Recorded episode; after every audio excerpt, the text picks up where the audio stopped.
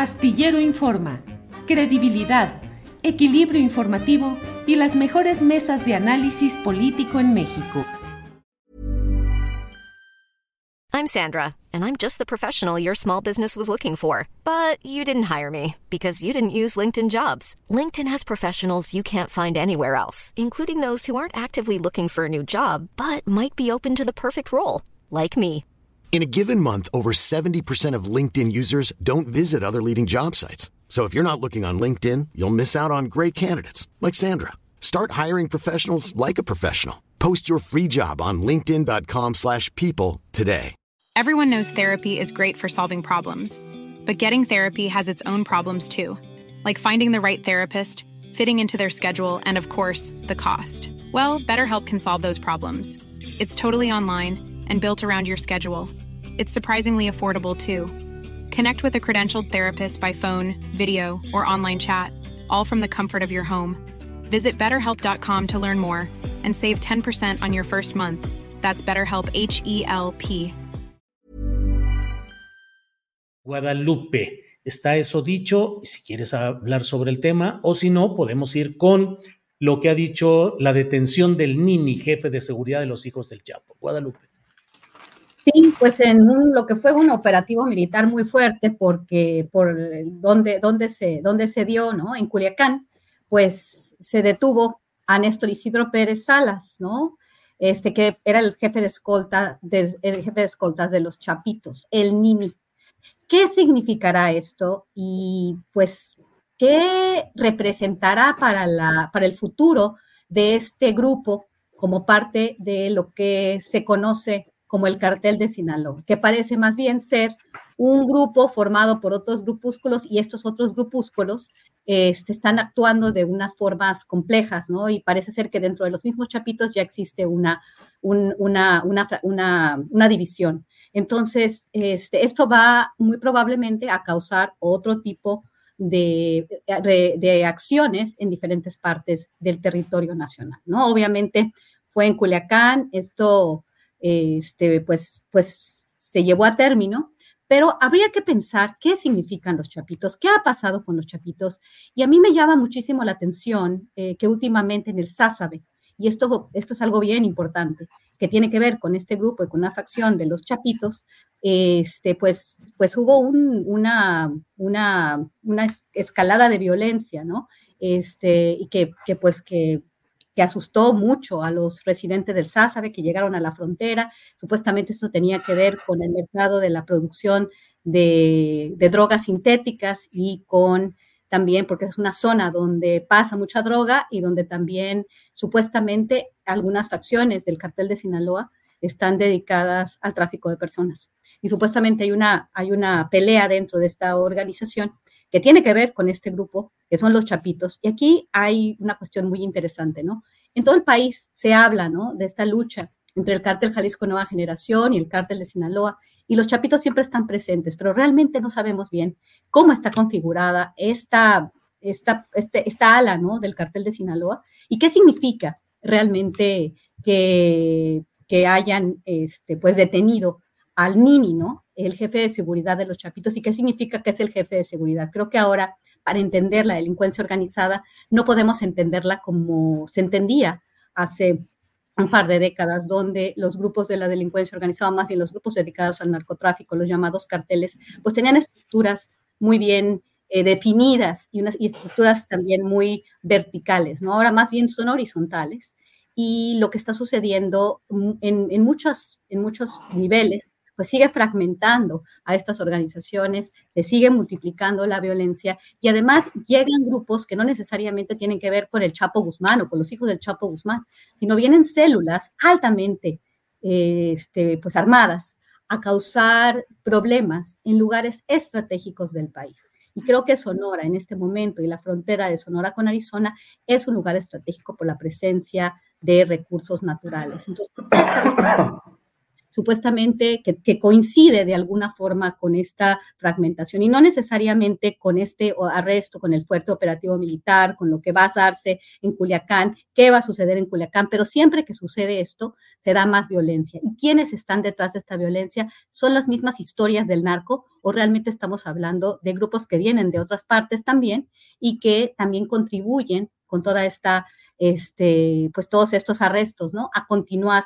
con esta violencia que nunca termina y que, se esparce y que se concentra en regiones estratégicas de México.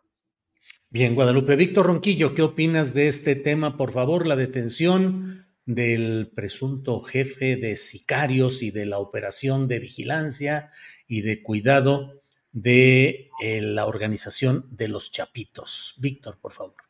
Bueno, a mí me llama la atención, según las notas periodísticas sobre la captura, que eh, este personaje, nacido en Baja California, radicado en Sinaloa, eh, de 30 años, eh, protagonista de algunos corridos, un personaje que ha sido presentado en los medios como, como parte de esta trama que se ha repetido y reiterado muchas veces, ¿no? En, lo que hemos nosotros llamado pues las historias Netflix, ¿no?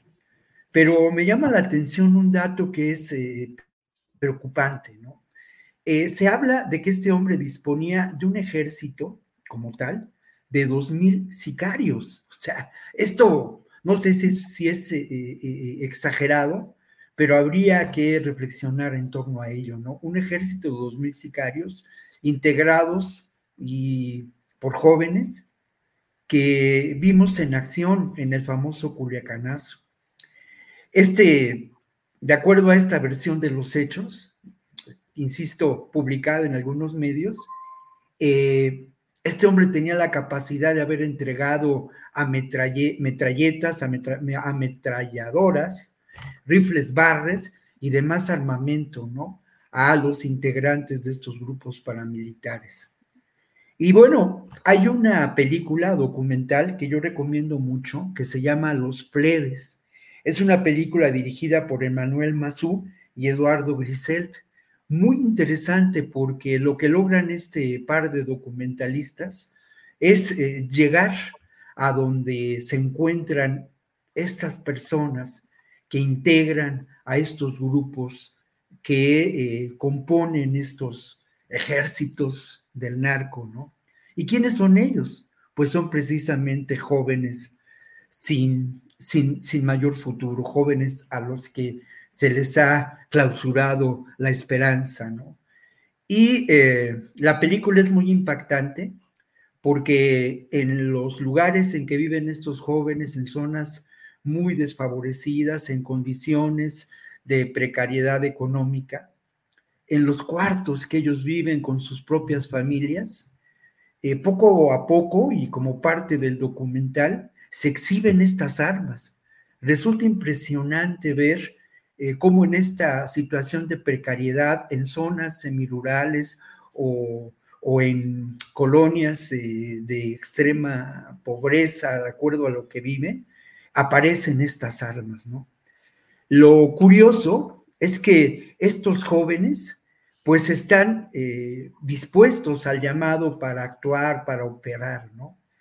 Creo que esta realidad que se documenta en la película que menciono corresponde sin duda. Ahora, e, e, e, es eh, también particularmente interesante cómo no, no forman filas en términos de lo que podíamos considerar un ejército, solamente responden a los llamados. También, aunque no se exhibe la actuación de ellos en hechos de violencia, también eh, se documenta, de acuerdo a sus propios testimonios, la capacidad que tienen para torturar, para violentar, cómo lamentablemente están exentos, ¿no? De este sentido de solidaridad humana. Y algo que, que en la película ilustra eh, esta reserva de sensibilidad y de, y de, y de carácter humano es como cómo tienen mascotas y cómo tienen a sus perros, ¿no? Entonces, creo que todo esto nos remite a una realidad en donde lamentablemente estos grupos conformados de esta manera han ocupado, como lo mencionaba Guadalupe Correa, territorios claves en esta geografía del crimen organizado y el control territorial. Bien, Víctor, gracias. Ricardo Ravelo, ¿qué opinas sobre la detención del presunto jefe del equipo de sicarios vigilantes de los Chapitos? Ricardo. Que opino que si no lo hubiera ordenado Estados Unidos no hubiera pasado absolutamente nada, porque Sinaloa es el cártel del sexenio.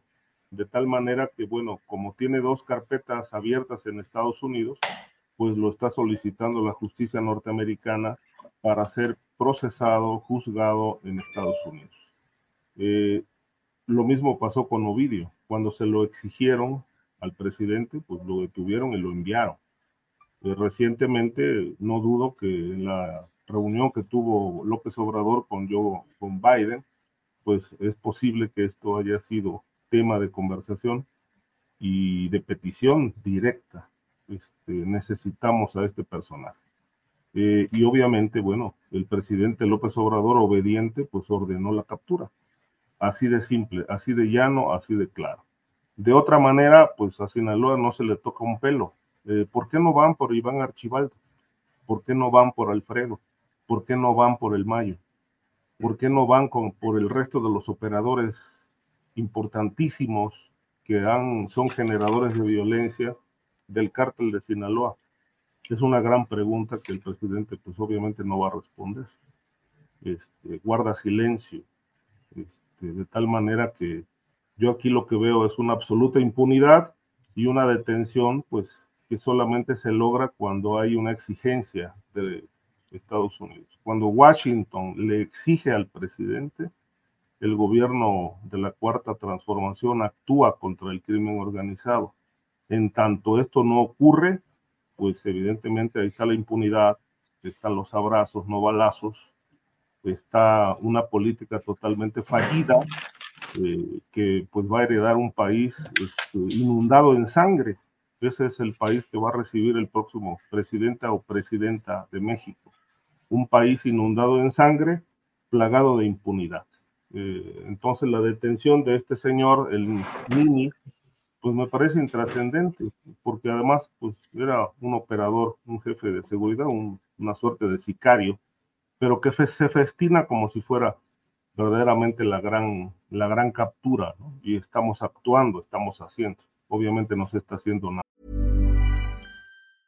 Life is full of awesome what ifs, and some not so much, like unexpected medical costs. That's why United Healthcare provides Health Protector Guard fixed indemnity insurance plans to supplement your primary plan and help manage out of pocket costs. Learn more at uh1.com. There's never been a faster or easier way to start your weight loss journey than with PlushCare.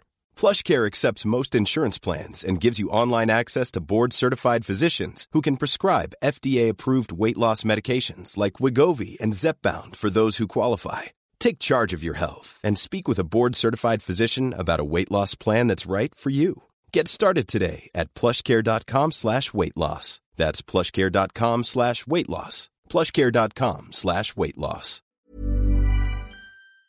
El, el, sigue este, inundado en sangre, en matanzas, y evidentemente pues el presidente de esto ya ni se extraña. Bien, gracias. Eh, Guadalupe, antes de seguir con otros temas, Hoy Milenio publica una nota que es su nota principal en la edición impresa de hoy, que tiene como título, dice, Inteligencia de Estados Unidos operó por tres años para la recaptura de Ovidio Guzmán. Dice, a través de su red de informantes y colaboradores, así como chats interceptados, el gobierno de ese país cerró la pinza para ubicarlo en Jesús María es una nota de Ángel Hernández, que es un reportero que tiene eh, su reputación como un buen reportero especializado en este tipo de asuntos. Eh, un oficial del gobierno estadounidense confirmó a Milenio que en las labores de inteligencia exprimieron toda la información que pudieron a familiares, amigos o cualquier persona que hubiera escuchado alguna plática sobre los posibles escondites del heredero de Joaquín El Chapo Guzmán. Así identificaron un puñado de casas de seguridad. ¿Qué opinas sobre esta información acerca de que en realidad habría labores de inteligencia en nuestro país y que serían las que habrían eh, ayudado o colaborado para la recaptura, en este caso de Ovidio Guzmán. Lo platico también en relación con lo que plantea Ravelo, lo que plantea Víctor de cómo se dan este tipo de circunstancias. Guadalupe. Sí, claro. Eh, no me sorprende, no me sorprende porque Estados Unidos este, pues, actúa eh, como, como quiere en todo el hemisferio, ¿no? Y esta, esta hacer labores de inteligencia en todo el sur de su frontera, en todos los países del sur de su frontera, no es nada nuevo y no y realmente sí tiene que ver con una agenda que ellos tienen, ¿no? La agenda de presentar realmente al cartel de Sinaloa, a los hijos del Chapo, continuar con estas series de Netflix, continuar este, pues atizando ¿no? La, la, violencia, dando información sobre objetivos de ellos, porque al final ellos son el objetivo, recordemos, que a inicios del entendimiento bicentenario, en lugar de realmente tener un entendimiento e ir por las causas de raíz del narcotráfico, eh, de la violencia y de la adicción en los Estados Unidos, de la drogadicción en Estados Unidos, lo que hizo Estados Unidos fue enviar recompensas, ¿no? Anunciar las recompensas a los hijos del Chapo y entendiendo cómo, cómo funciona también las dinámicas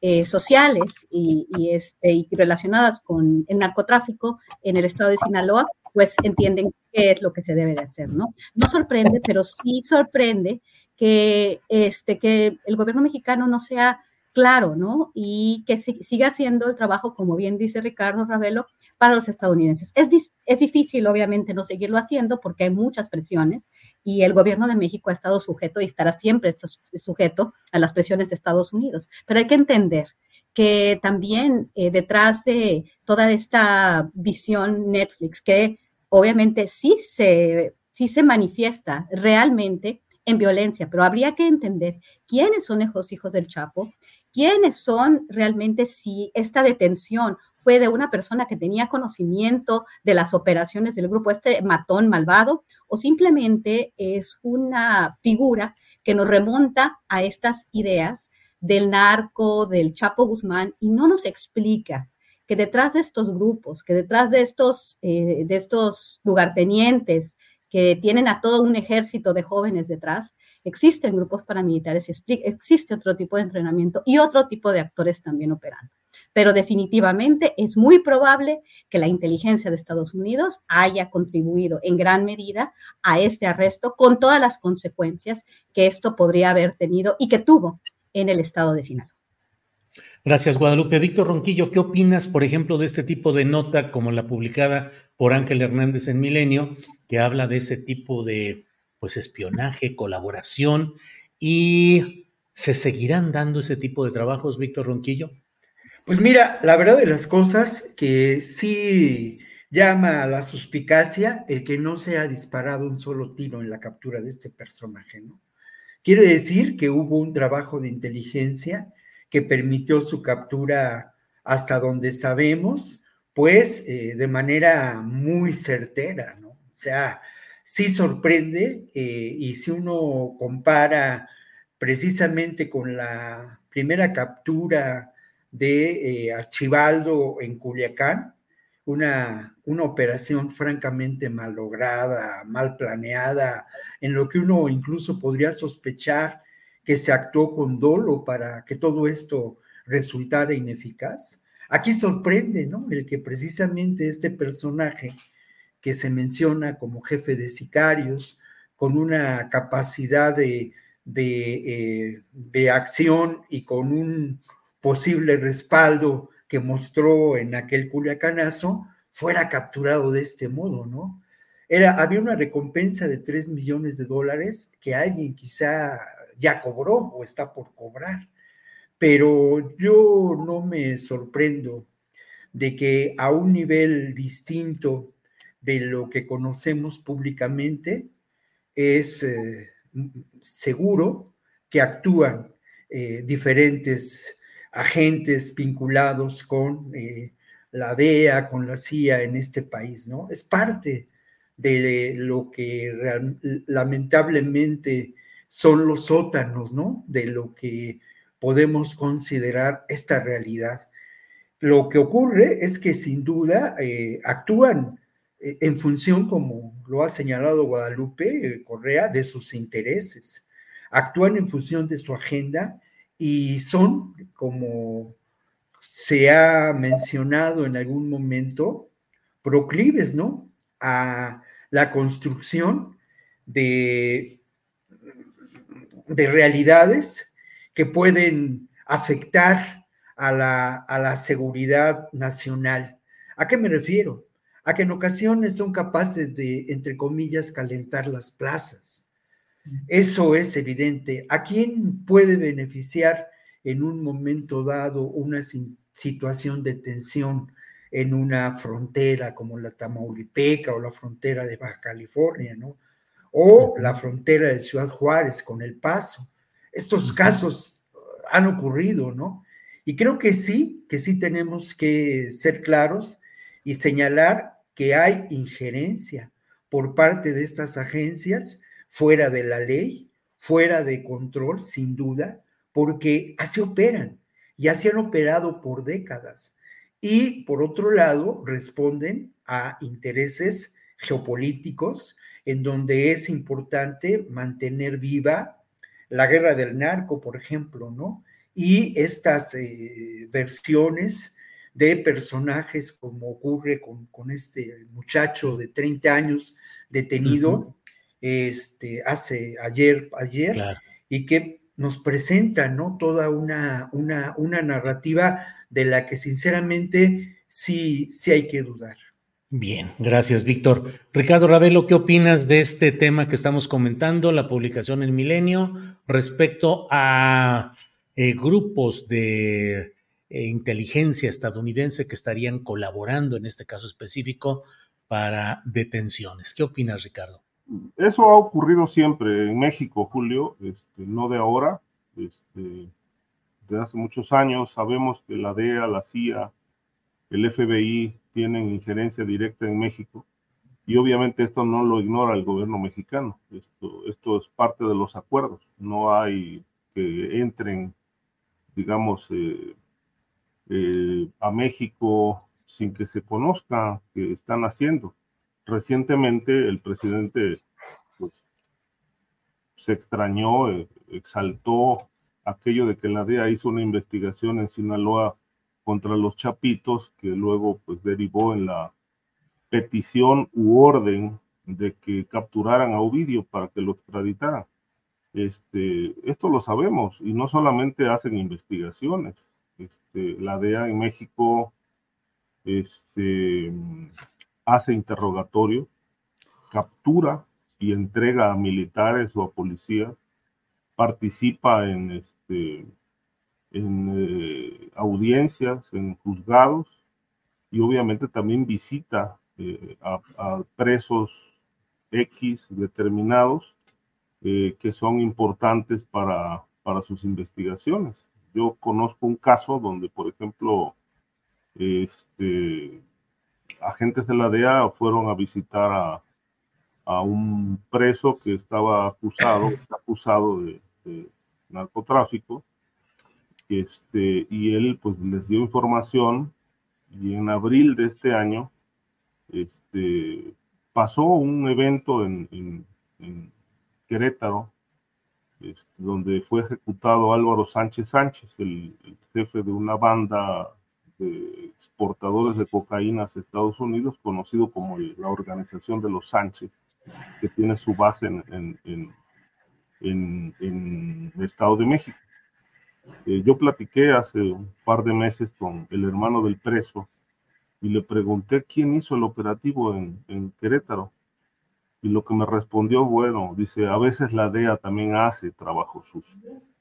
Entonces, este, pues es parte de esto que conocemos, pero esto no lo ignora el gobierno mexicano, esto lo sabe López Obrador, lo sabe la Fiscalía General de la República, lo sabe la Cancillería, lo saben los militares, pero es parte de los acuerdos. la DEA no puede dejar de operar en México, tiene que estar presente, actuando y haciendo el trabajo sucio o limpio o lo que sea.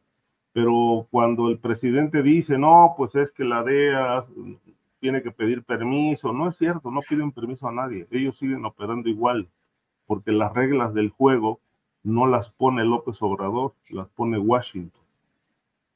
Bien. Gracias, Ricardo.